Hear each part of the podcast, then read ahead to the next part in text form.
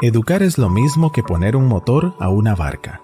Hay que medir, pensar, equilibrar y poner todo en marcha.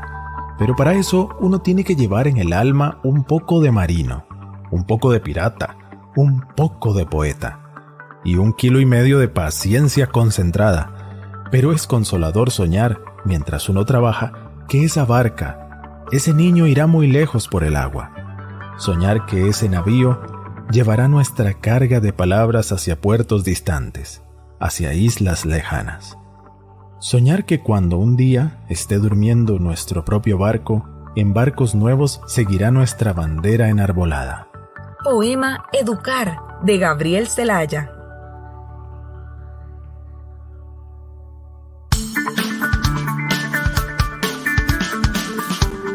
Onda UNED.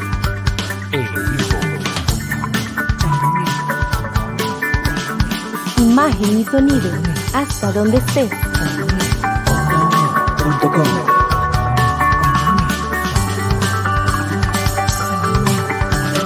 Un espacio de la Escuela de Ciencias Sociales y Humanidades de la UNED.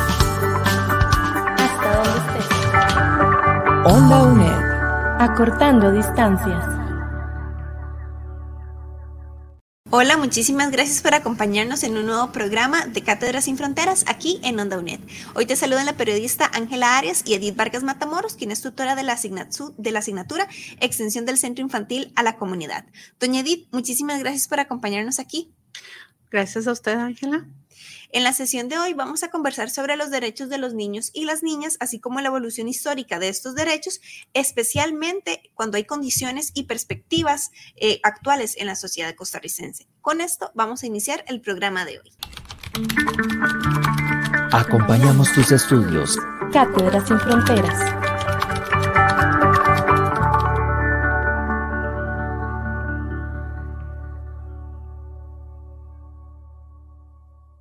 Muchísimas gracias por acompañarnos en este programa de Cátedras sin Fronteras de Onda UNED.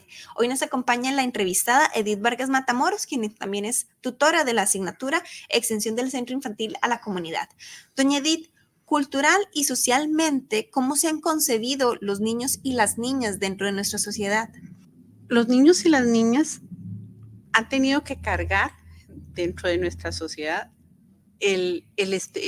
la visión o el estereotipo de que son propiedad de los adultos, que son inicialmente somos eh, o se nos concibió como propiedad de nuestros padres y en algunas sociedades incluso propiedad de los estados o de las, o de las organizaciones del Estado. Entonces, a nosotros como niños y niñas se nos ha invisibilizado muchísimo el término de derechos. Y hoy, aunque hemos avanzado significativamente en el proceso histórico, digamos, y, en la concepción social que tenemos de nuestros niños y nuestras niñas, nosotros seguimos hablando de mis hijos, mis cosas, como de mi hija, de mi hijo, de mi niño, y en el proceso educativo lo seguimos asumiendo no como mi.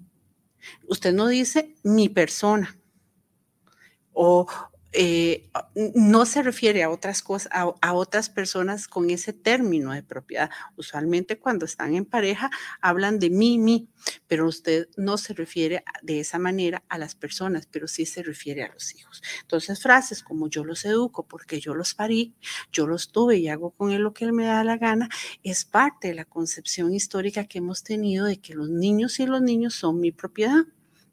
Y los niños y los niños son el futuro porque en el futuro van a ser adultos. Entonces, en el adulto lo, al adulto lo concebimos como persona independiente en el ejercicio pleno de los derechos, pero a mí, al niño, lo concibo como alguien al que yo tengo la obligación de eh, proteger, gobernar, dirigir, hacer.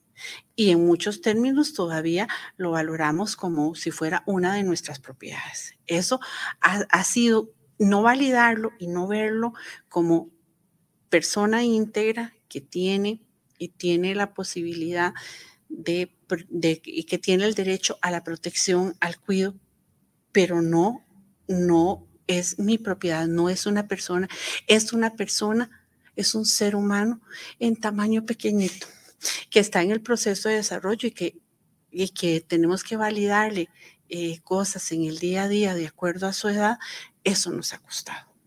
Y nos cuesta eh, muchísimo porque socialmente, eh, religiosamente, todos los credos religiosos nos dan el derecho de poder hacer con nuestros hijos y de poder decidir sobre la vida de nuestros hijos, porque es parte de la concepción. Entonces, de lo que lo educamos, entonces de ahí frases como em, es mi obligación enderezarlo desde que está pequeño, eh, eh, preferiblemente muerto que malo. Eh, bueno, y en otros contextos culturales todavía más, muchísimo más violento, o sea, es un objeto de negociación.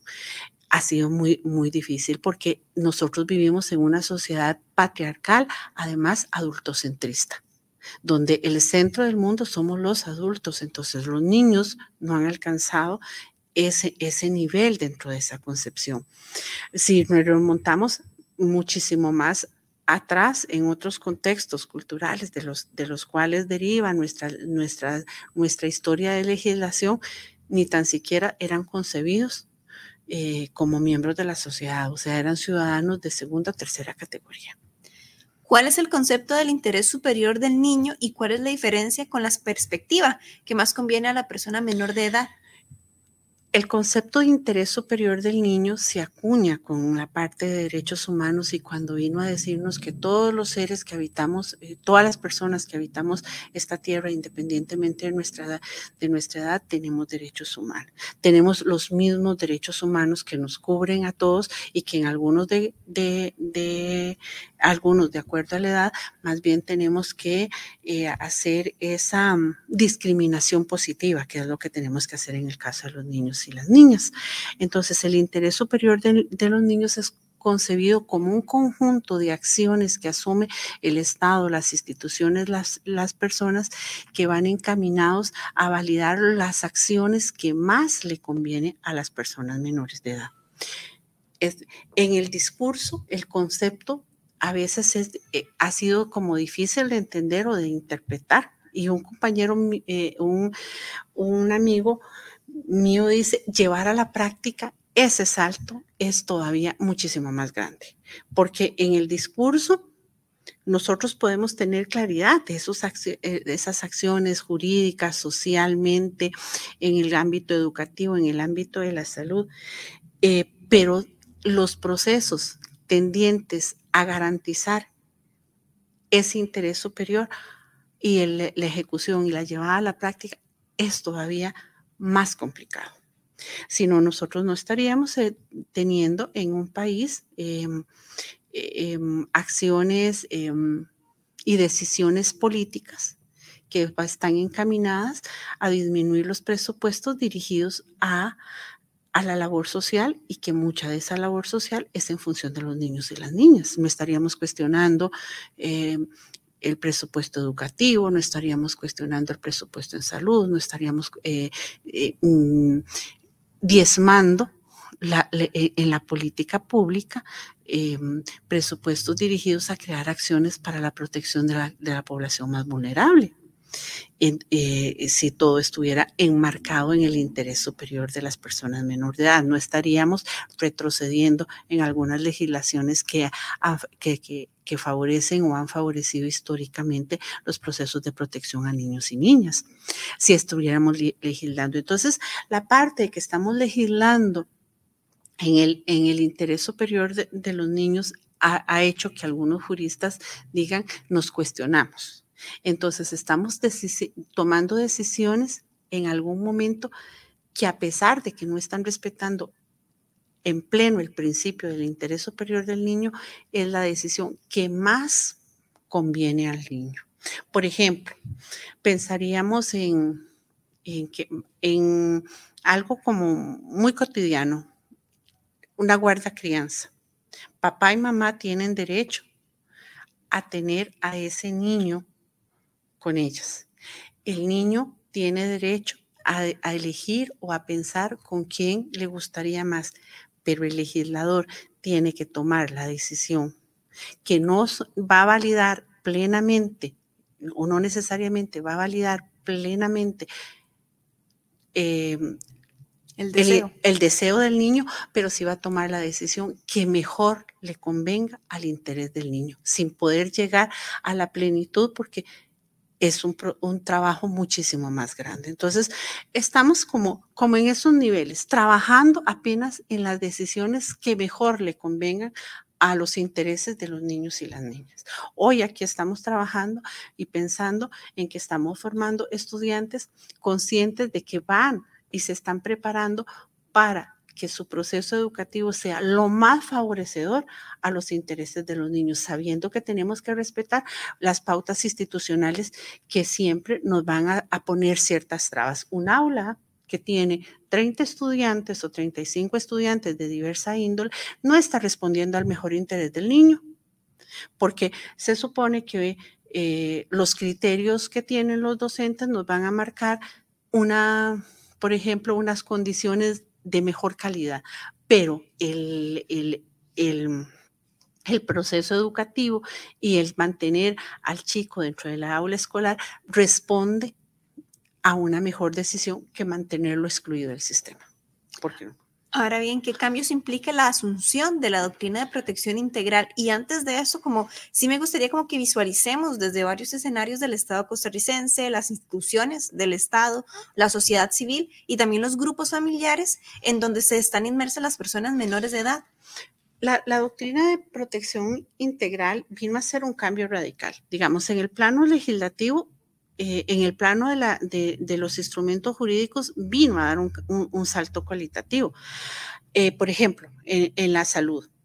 La, el, el, Código de Niñez y la Adolescencia establece que toda persona menor de edad, indistintamente de cuál es su condición social, origen, condición legal, étnica, eh, condición mm, migratoria en el país, tiene derecho a la inclusión en el sistema de salud mientras sea persona menor de edad, porque es lo que responde al mejor interés y la necesidad de, los niños y las niñas.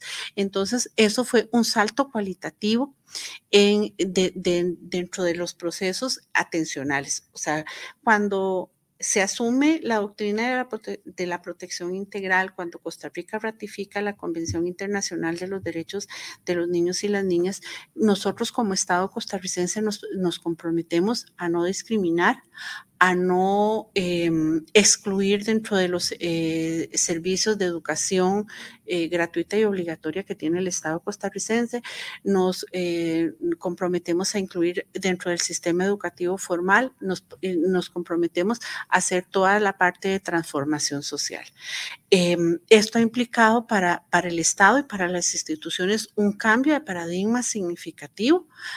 Por ejemplo, los acompañamientos dentro del, de, del sistema de salud, la, universalización de los, de los servicios de salud, la inclusión de todas las personas menores de edad con o sin documentos dentro del sistema educativo formal, la accesibilidad eh, eh, dentro de los sistemas de, de, ayuda económica, el garantizar una serie de condiciones. Eso implica también una un trabajo eh, exhaustivo en la reconceptualización de, de, las concepciones de organización de la familia. Vamos a hacer una pausa y ya regresamos aquí en Cátedras sin Fronteras. ¿Sabías que? A partir de la encuesta nacional de hogares realizada en Costa Rica entre los años 2017 y 2018, el Instituto Nacional de Estadística y Censos estima que los grupos familiares que pertenecen al 20% más pobre del país tienen en promedio un ingreso mensual de unos 203 mil colones. En cambio, el 20% de la población con mayor ingreso en el país percibe al mes un ingreso de más de 2 millones y medio de colones. Esto evidencia una gran desigualdad entre los hogares, en especial aquellos considerados en el quintil de extrema pobreza, donde por lo general las familias cuentan con más miembros y varios de ellos tienen condiciones de dependencia. Para más información podés consultar el noveno informe del Estado de los Derechos de la Niñez y la Adolescencia en Costa Rica, publicado por la Universidad de Costa Rica con el apoyo de UNICEF en el año 2019. Apoyando a mi gente educando a Costa Rica, rescatando tradiciones, Radio Nacional. Onda UNED. Acortando distancias.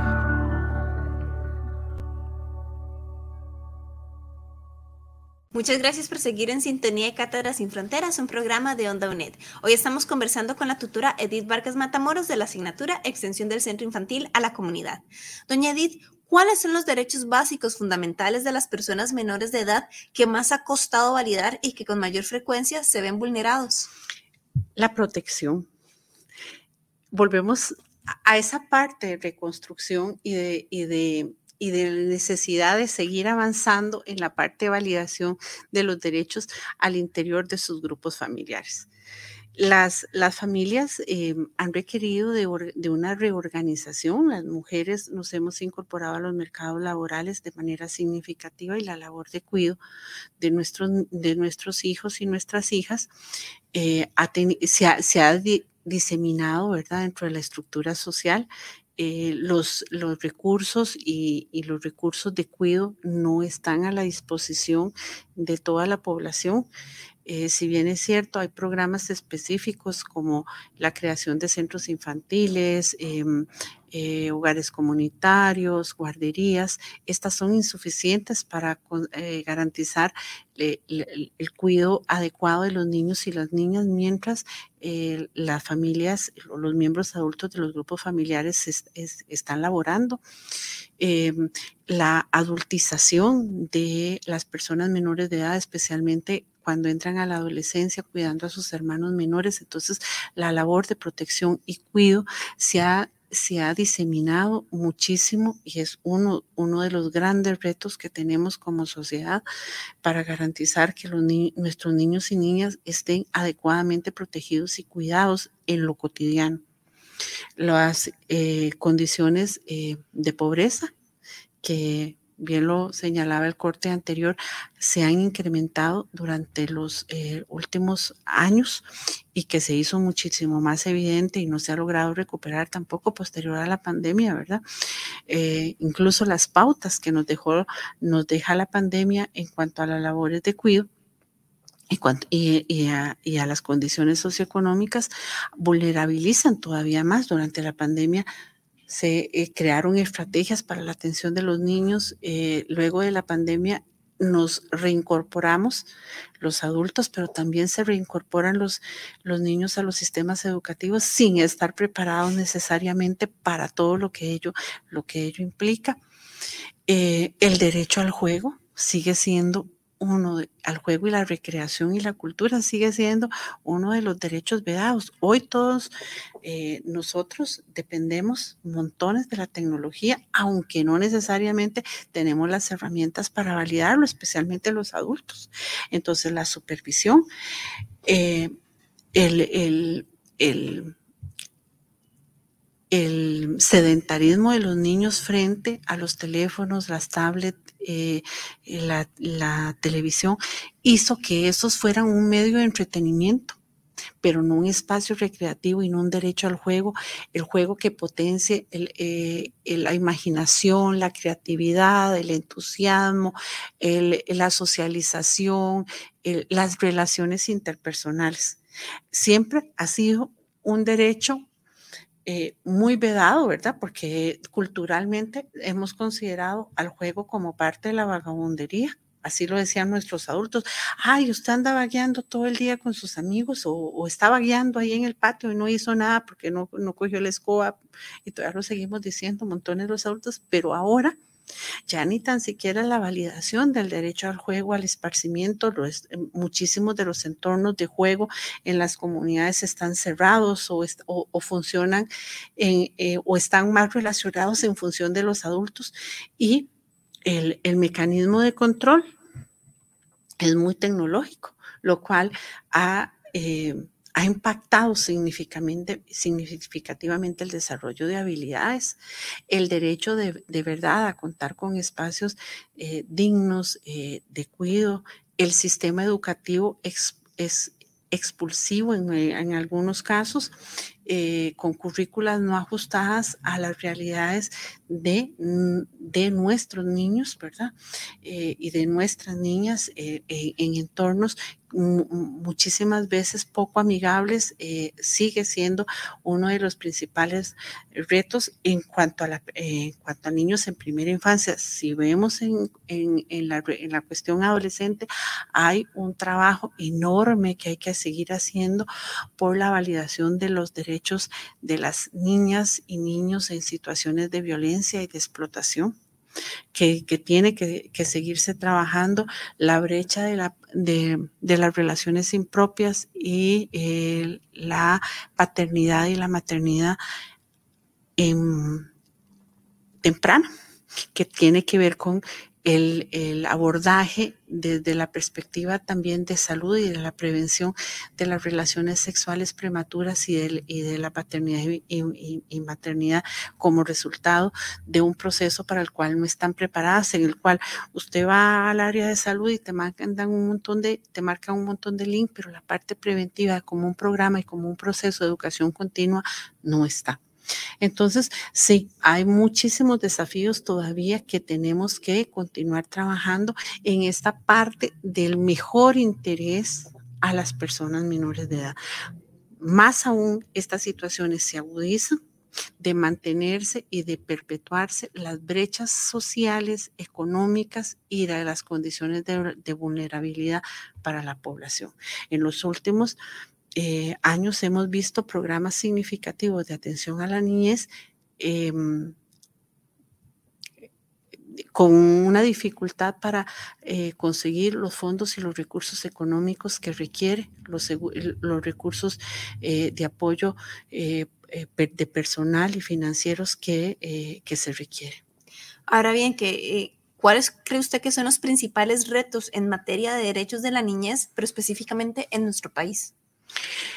En, nuestro país sigue haciendo, sigue siendo necesario el proceso de educación, eh, de educación constante en el tema de la niñez, la, constante preparación de eh, por parte de los adultos para enfrentar eh, y no ver o no concebir o no tratar a los niños como propiedades, sino de validar la condición, eh, su condición de vulnerabilidad en función de la etapa de desarrollo en la cual se encuentran y de poder eh, desarrollar acciones concretas o acciones más puntuales para darle respuesta a las necesidades de acuerdo a la etapa de desarrollo en que, en que los niños y las niñas se encuentran.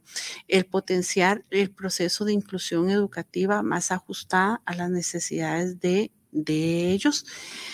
Mm, el, continuar el trabajo de las eh, de, sobre la violencia en, niñas y niños, especialmente en las regiones eh, más vulnerables del país, en, las regiones rurales mm, de Costa Rica, el poder em, adaptar condiciones para la atención de la población, el el, seguir potenciando que la familia debe ser el pilar fundamental de, educación y socialización de los niños y entonces si, si fortalecemos el derecho a estar en familia, podríamos también fortalecer y potenciar indistintamente de cuáles sean las condiciones de la familia, ¿verdad? No estamos hablando de familias ideales, de, del del modelo ideal de familia de concepción patriarcal.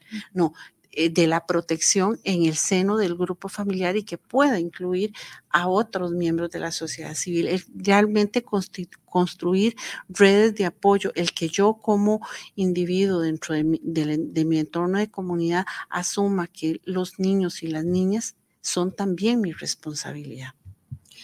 Y al respecto, entonces, ¿qué podemos hacer como personas, profesionales y familias para validar los derechos de los niños y las niñas?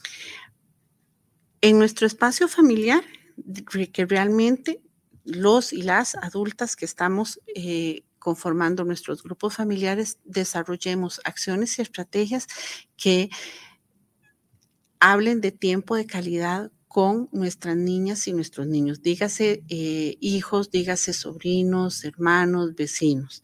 Como miembro de la comunidad que no valide ningún proceso de discriminación ni de violencia hacia nuestros niños y nuestras niñas, que realmente seamos un agente protector y que recuperemos también dentro de nuestros espacios educativos, que recuperemos ese espacio de protección, que yo como docente esté abierto a, trabajar nuevas estrategias para los procesos educativos de nuestros niños, que sean procesos inclusivos, no discriminatorios, no violentos, que, seamos conscientes de que somos nosotros los adultos de quienes enseñamos y, validamos los derechos de las niñas y los niños, que tomemos en cuenta sus necesidades particulares y sobre todo que podamos estimular los procesos de desarrollo que ellos requieren de acuerdo a su edad.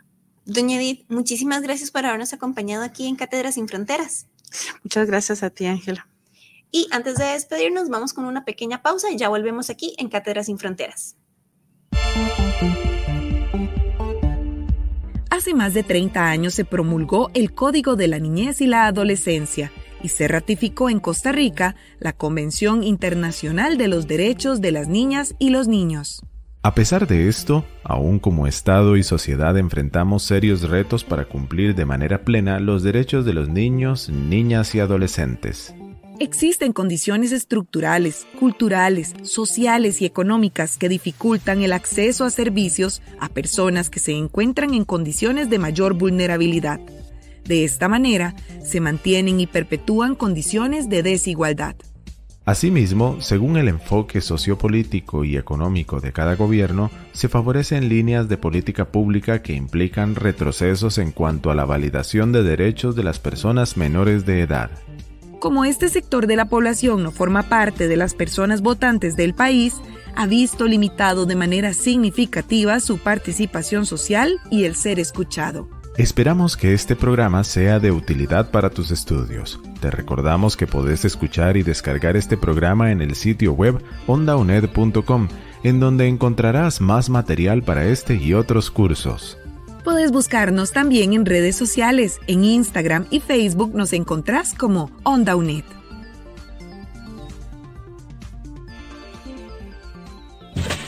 Onda UNED. Acortando distancias. Bueno, pues antes de despedirnos, queremos contarte quiénes hicieron posible esta producción. En primer lugar, la tutora Edith Vargas, que nos acompañó en producción y como invitada especialista. Diana Boquenfort y José Navarro nos apoyaron en locución. Andrés, Andrés Francisco Chávez como técnico de transmisión y Ángela Arias en producción y conducción. Muchísimas gracias por tu compañía y te esperamos en la próxima emisión de Onda UNED. Hasta entonces. Onda UNED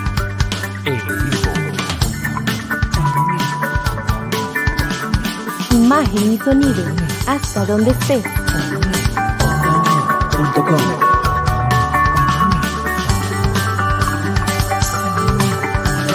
Un espacio de la Escuela de Ciencias Sociales y Humanidades de la UNED.